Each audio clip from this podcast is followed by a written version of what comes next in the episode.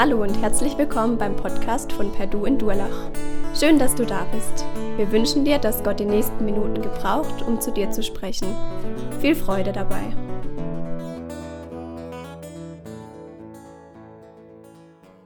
Ihr Lieben, unser Thema heute, Gott loben ist unsere Berufung.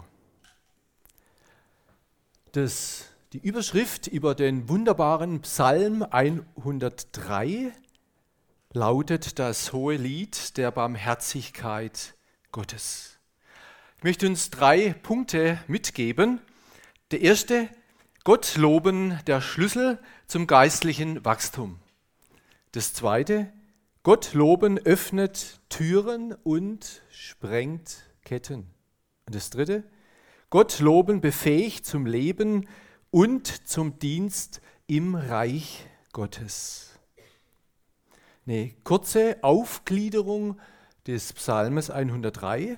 Nach der Aufforderung der eigenen Seele, den ewigen Gott zu loben, folgt ein Rückblick auf persönliche Erfahrungen mit Gott, wobei die Vergebung der Sünden als erstes genannt wird, Vers 3 bis 5. Der Blick weitet sich dann und fasst Gottes Walten in Israel ins Auge, die Hinfälligkeit und Vergänglichkeit des Menschen, Vers 14 bis 16. Und dann geht es weiter, Gottes beständig bleibende Gnade und allumfassende Herrschaft. Schließlich soll der Lobpreis der eigenen Seele mit dem Lob der Engel und aller Werke Gottes zu einem weltweiten Lob zusammen klingen. Es ist sehr viel enthalten in diesem Psalm 103. Zum ersten Punkt Gottes Lob, der Schlüssel zum geistlichen Wachstum. Der Psalm ist ja von David und er beginnt, lobe den Herrn meine Seele und was in mir ist, also all mein Inneres, seinen heiligen Namen. Alles in mir lobe seinen heiligen Namen. Wann lobt man etwas oder jemand, wenn jemand was Außergewöhnliches, Gutes gemacht hat? Das war wunderschön, die Musik, die Lieder, wo wir gehört haben. Vielen Dank, ein Lob, ein Lob an euch, die ihr uns dieses vorgetragen habt. Aber ein besonderes Lob an den Micha war so fantastisch. So ein junger Kerl spielt so klasse auf dem Instrument. Also wir loben jemanden, wenn er was ganz Besonderes getan hat oder ein schönes Bild oder wenn jemand ein schönes Kleid genäht hat oder wenn jemand einen schönen Stein in der Hand hat, oder? Ist das nicht schön? Ja, wunderschön. Es kommt immer darauf an, welche Perspektive das wir einnehmen. Auf das kommt es an. Tatsächlich.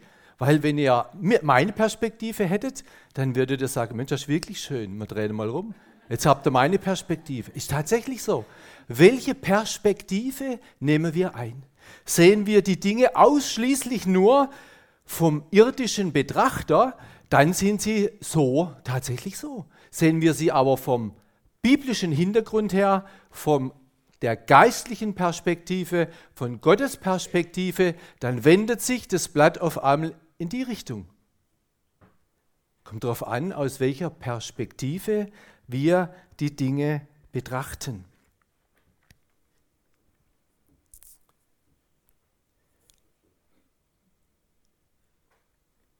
Wenn an einem schönen Ölgemälde noch der Name dementsprechend eines berühmten Künstlers unten drunter steht, so hat es eine ganz besondere Auswirkung und ein ganz besonderer Ausdruck.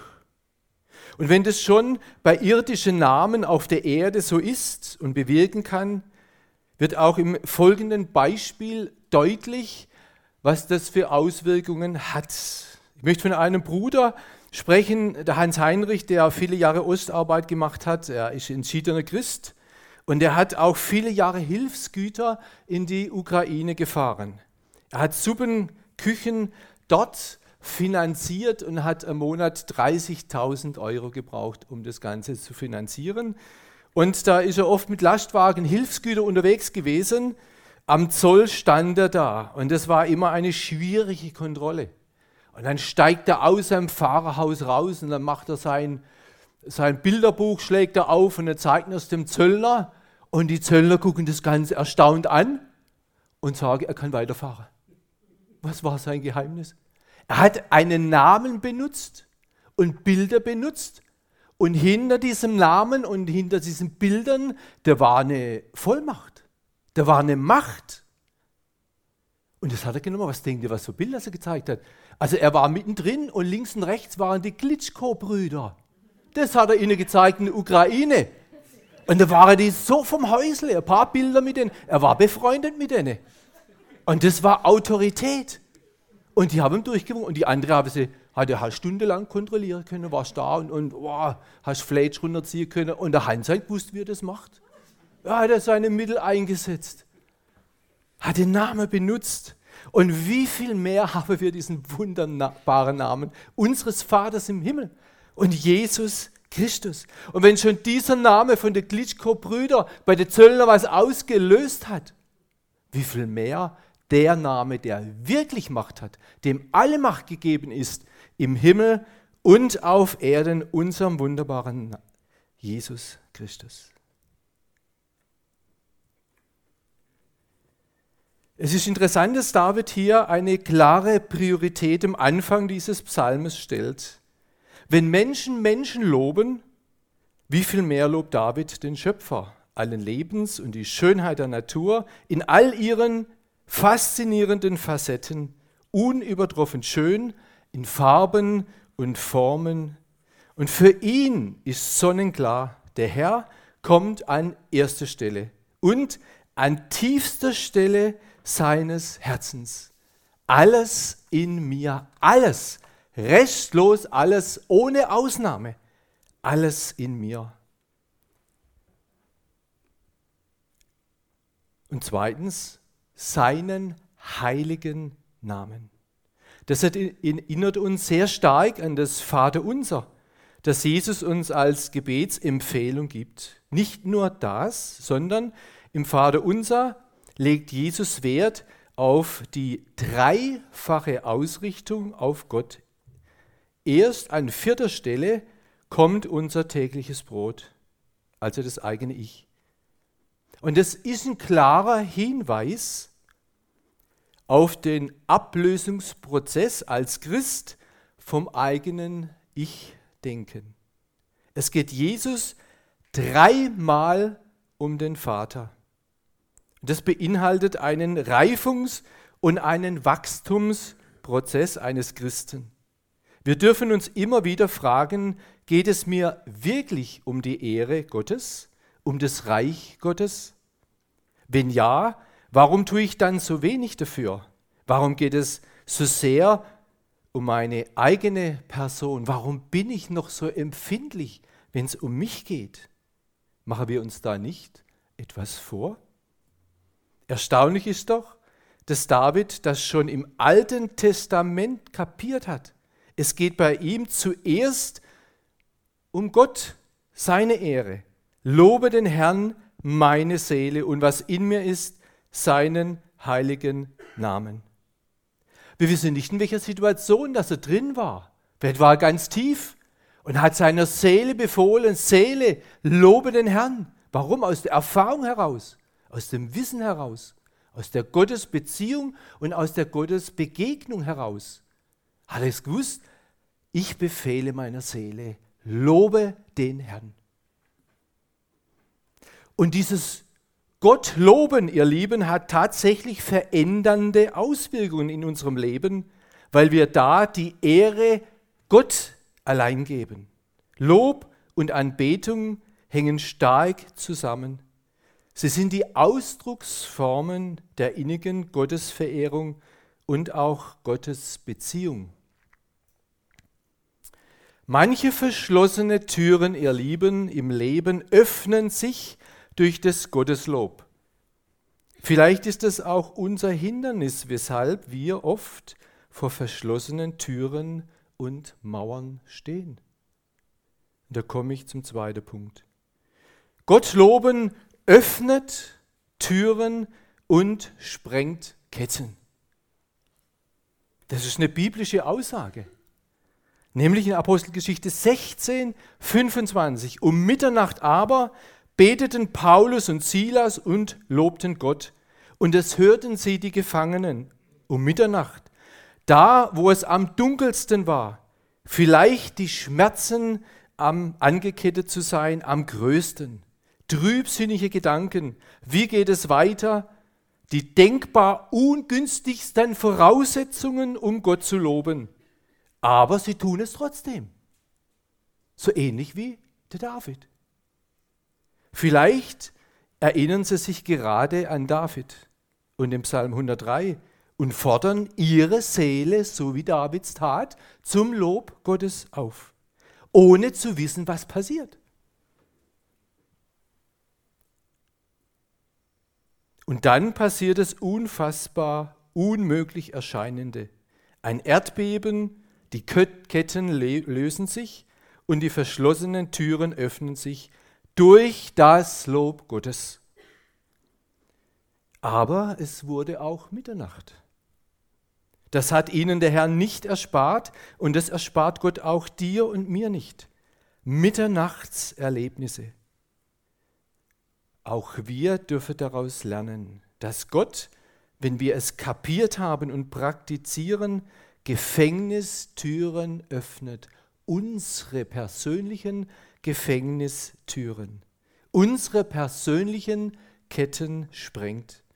Und die Mitgefangenen es hören und auch sie die Freiheit miterleben durch dein und mein Gotteslob. Ist das nicht wunderbar?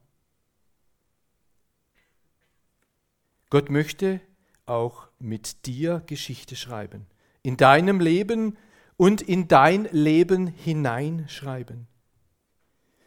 Und dazu soll diese folgende Geschichte es deutlich machen. Ich habe sie, meine ich, irgendwo schon erzählt.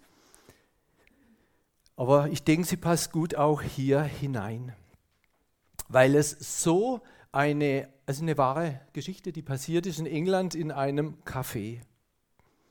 Die Bedienung hat serviert und stolpert mit der Kaffeekanne und die Kanne klatscht gegen die Wand und hat dort einen ganz hässlichen braunen Fleck hinterlassen an dieser schönen weißen Wand. Es war eine gespannte, es war eine peinliche Situation für die Kellnerin und auch für die Anwesenden. Eine dunkle, mit den Worten des Paulus und Silas, nächtliche Situation. Vielleicht ist uns was Ähnliches 2018 passiert, nicht unbedingt durch eine Kaffeekanne, aber durch unser Verhalten.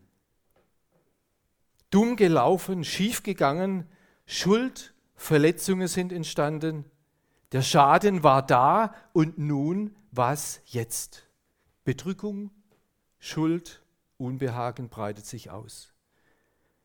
In dem Café saß ein Mann.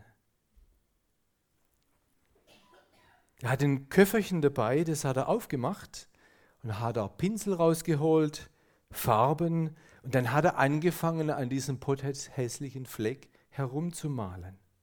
Die Spannung stieg an und als er fertig war, hatte er aus dem dunklen, hässlichen Fleck, aus der peinlichen Situation einen wunderschönen Hirsch gemalt.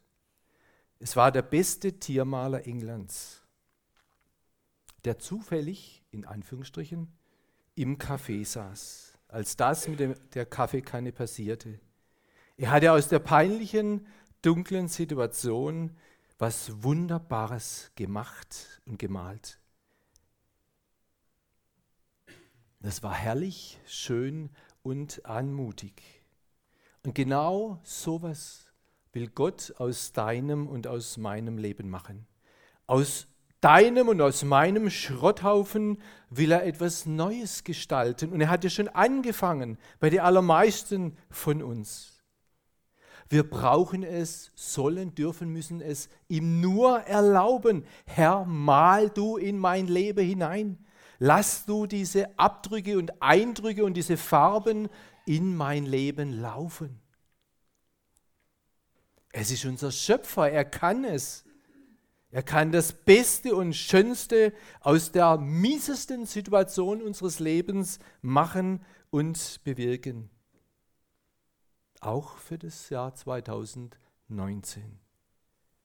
Die einzigste Bedingung, die er stellt oder die es gibt, ist einfach, lass ihn malen. Lass ihn hinein in dein Leben. Lass ihn handeln. Lobe ihn jetzt schon dafür, für das gute Werk, das er bei dir und bei mir begonnen hat. Er wird es auch vollenden. So sagt die Bibel das. Er wird es vollenden auf den Tag Jesu Christi. Welch eine herrliche Aussicht. Dritter Punkt, Gott loben, befähigt zum Leben und zum Dienst im Reich Gottes. Und darum konnte auch der Apostel Paulus aus dem Gefängnis am Ende seines Lebens schreiben. Und ich bin guter Zuversicht, dass der in euch angefangen hat, das gute Werk, der wird es auch vollenden bis an den Tag Jesu Christi. Ich wiederhole den Vers nochmal. Lobe den Herrn meine Seele und was in mir ist, seinen heiligen Namen. Allein dieser Ausblick, ihr Lieben, regt schon an zum Gotteslob. Allein dieser Ausblick das erstaunt, wie David in seiner Gotteserkenntnis weit vorangeschritten ist. Damit ist nicht nur das Kopfwissen gemeint, sondern das gesamte Herz. Biblische Erkenntnis ist nicht nur Kopfwissen, sondern es kann übersetzt werden erlebnismäßiges Eindringen in Gott. Und das bedeutet, wenn wir sein Wort wenn mir sein Wort so unter die Haut geht und es so wunderbar groß wird. Und wenn du Großartiges entdeckt hast, du mitgerissen wirst und fasziniert bist von seinem Wort, wenn das gesprochene Wort was mit dir macht und dein Denken verändert, deinen Horizont erweitert und du biblische Dinge auf einmal fassen kannst die vorher unmöglich schienen, dann bist du auf dem Weg biblischer Erkenntnis. Alles andere ist Leben an der Oberfläche, Kratzen am Buchdeckel des Wortes Gottes. Nicht Verstehen des Heilsplanes Gottes und seiner persönlichen Führungen. Lobe den Herrn meine Seele und vergiss nicht, was er dir Gutes getan hat Davids Geist fordert seine Seele auf. Das in der Vergangenheit liegende Gute, was Gott an ihm getan hat, ja nicht zu vergessen. Das ist ein sehr wichtiger und wesentlicher Punkt in der Beziehung zu Gott. Denn unser menschliches Denken im Fleisch, das heißt in der menschlichen Natur, neigt stark dazu, dass wir am Negativen in dieser Welt festhalten es der Länge und Breite nach austreten, dass es einen großen Platz im Alltag in der Unterhaltung einnimmt, das ist uns ja bekannt. Nach dem weltlichen Motto eines Chefjournalisten, Bad News are good news. Schlechte Nachrichten sind gute Nachrichten. Das gilt aber nicht für Nachfolger Jesu. Wir haben eine gute Botschaft, eine gute Nachricht weiterzugeben, nämlich das Evangelium von Jesus Christus, dem Retter der Welt. Wer die gute Nachricht Gottes vernachlässigt, wird langsam oder schnell zum Nörgler und Bruttler geprägt. Das heißt noch lange nicht, dass wir die Augen vor der Realität verschließen.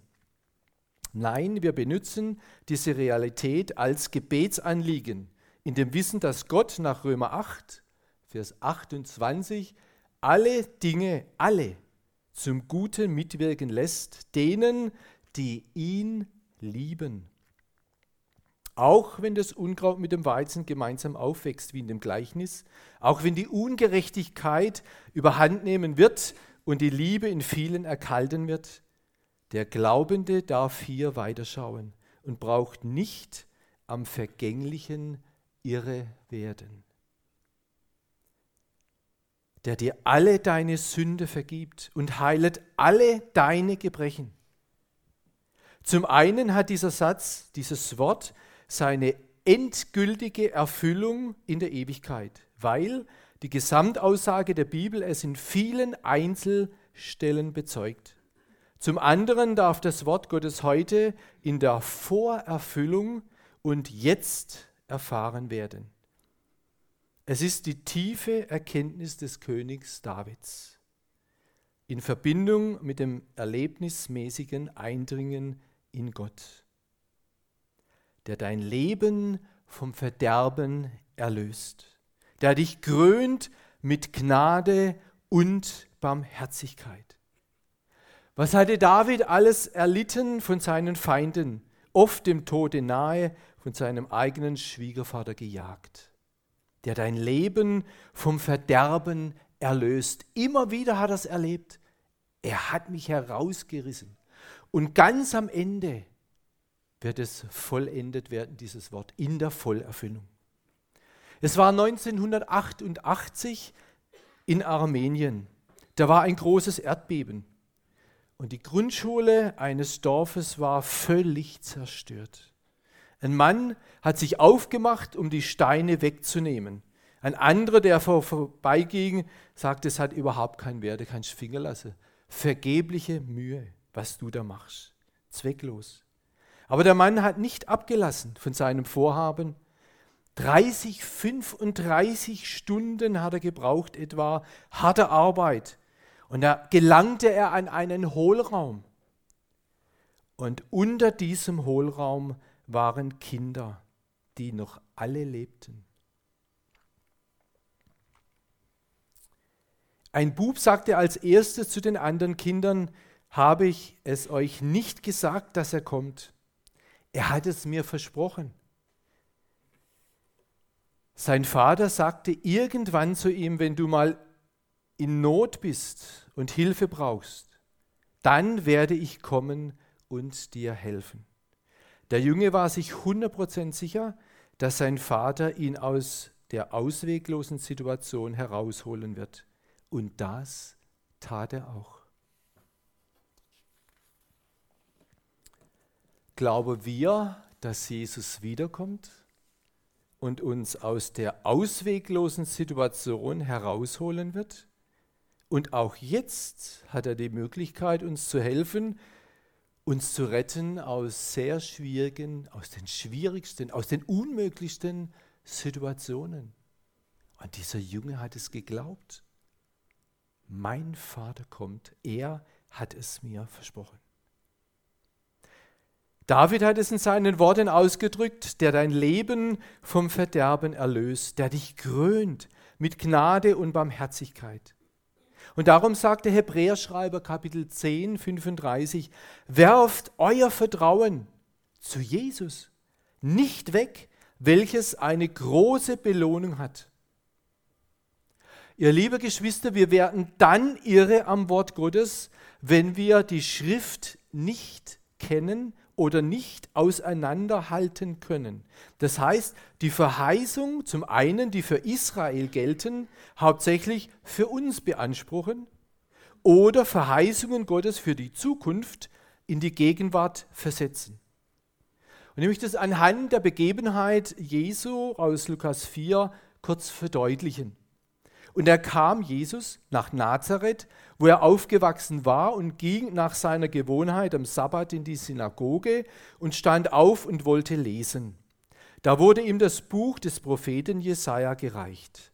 Und als er das Buch auftat, fand er die Stelle, wo geschrieben steht: Der Geist des Herrn ist auf mir, weil er mich gesalbt hat, zu verkündigen das Evangelium den Armen er hat mich gesandt zu predigen den Gefangenen, dass sie frei sein sollen und den Blinden, dass sie sehen sollen und den Zerschlagenen, dass sie frei und ledig sein sollen, zu verkündigen das Gnadenjahr des Herrn. Und als er das Buch zutat, gab er es dem Diener und setzte sich, und alle Augen in der Synagoge sahen auf ihn. Mitten im Satz hat Jesus aufgehört, weil er ganz genau gewusst hat, dieses bis dahin das Gnadenjahr des Herrn, das ist mein jetziger Auftrag. Und der Satz, Danach, wenn wir Jesaja lesen, da ist nämlich, weil ist von der Rache und die Rache des Herrn. Und genau das hat er gewusst, der Herr Jesus. Das gehört weit, weit in die Zukunft hinein.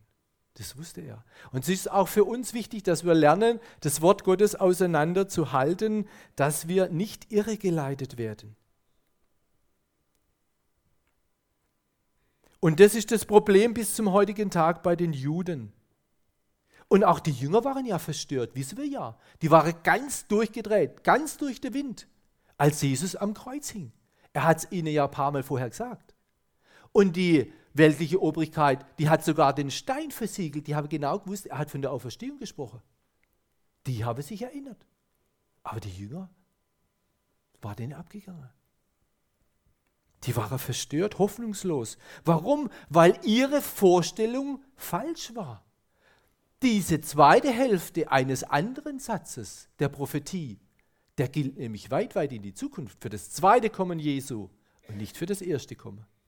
Und die Juden haben bis heute noch nicht kapiert, dass Jesus das erste Mal gekommen ist. Schon da war, in dem Jesus von Nazareth, der Messias. Und das auseinanderzuhalten, das lehrt uns das Wort Gottes. Und auch hier die Brüder, die das immer wieder bezeugen und auslegen. Und deswegen sagt auch der Paulus, erst nochmal der David, der deinen Mund fröhlich macht und du wieder jung wirst wie ein Adler. Wenn man das kapiert hat, die Auseinanderhaltung der Schrift, dass es nicht für mich gilt, sondern für Israel, dass es das Spätere ist, dann lebt man ganz anders. Da kann man fröhlich sein, froh sein. Man sieht die Dinge einfach anders, weil das Gott so gemacht hat. Und dann können wir auch andere Wörter ganz anders nehmen. Paulus sagt in 2. Korinther 4, darum werden wir nicht müde, sondern wenn auch der äußere Mensch verfällt, so wird doch der innere von Tag zu Tag erneuert. Ja, er verfällt, der äußere Mensch. Wir werden krank. Es steht nicht, dass wir gesund durchs Leben gehen. Wir werden durch viel Trübsal ins Reich Gottes gehen. Das steht drin, aber nicht kerngesund durchs Leben. Steht nirgends in der Bibel. Und genau diese zweite Hälfte ist zum größten Teil auf die Ewigkeit bezogen. Der Herr kann ein Wunder tun an uns, wenn wir krank sind, ganz klar. Aber die zweite Hälfte ist in die Ewigkeit gemünzt. Und das ist wichtig, damit wir das erkennen. Der Herr schafft Gerechtigkeit und Recht allen, die Unrecht leiden, nicht hier auf dieser Welt nur teilweise. Das ist für das tausendjährige Reich bestimmt. Da schafft er das, Gerechtigkeit und Recht. Und für die Ewigkeit, da wird Gott abwischen, alle Tränen abwischen. Und in den folgenden Versen, ihr Lieben, spricht David vom Erbarmen und der Barmherzigkeit Gottes über seinen Kindern, von der Gnade und der Vergebung wir können auch sagen, vom warmen Herz Gottes, das hat er erlebt durch seine Jugend hindurch bis zum Königtum und auch später zum Altwerden. Das warme Herz Gottes in der Vergebung hat er erlebt und er hat viel Mist gemacht, wissen wir. Er hat es erlebt.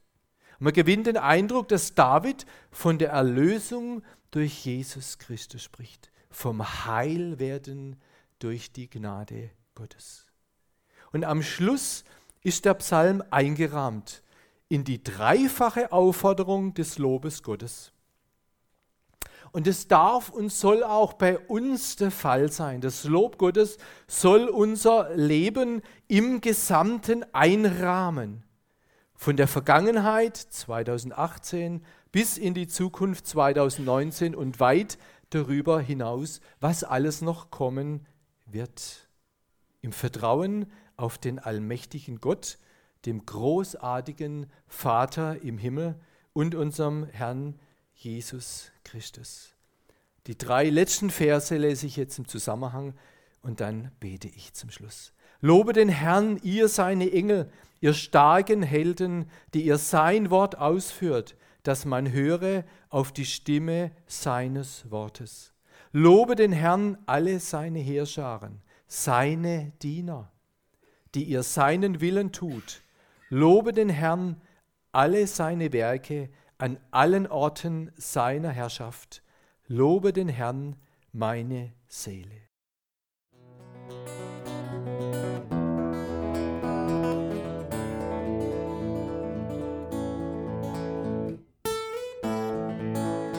Wir hoffen, der Podcast hat dir weitergeholfen. Falls du noch Fragen hast, besuche gerne unsere Homepage unter www.per-du.church. Hier findest du alle wichtigen Infos zur Gemeinde und zum Glauben. Tschüss und bis zum nächsten Mal.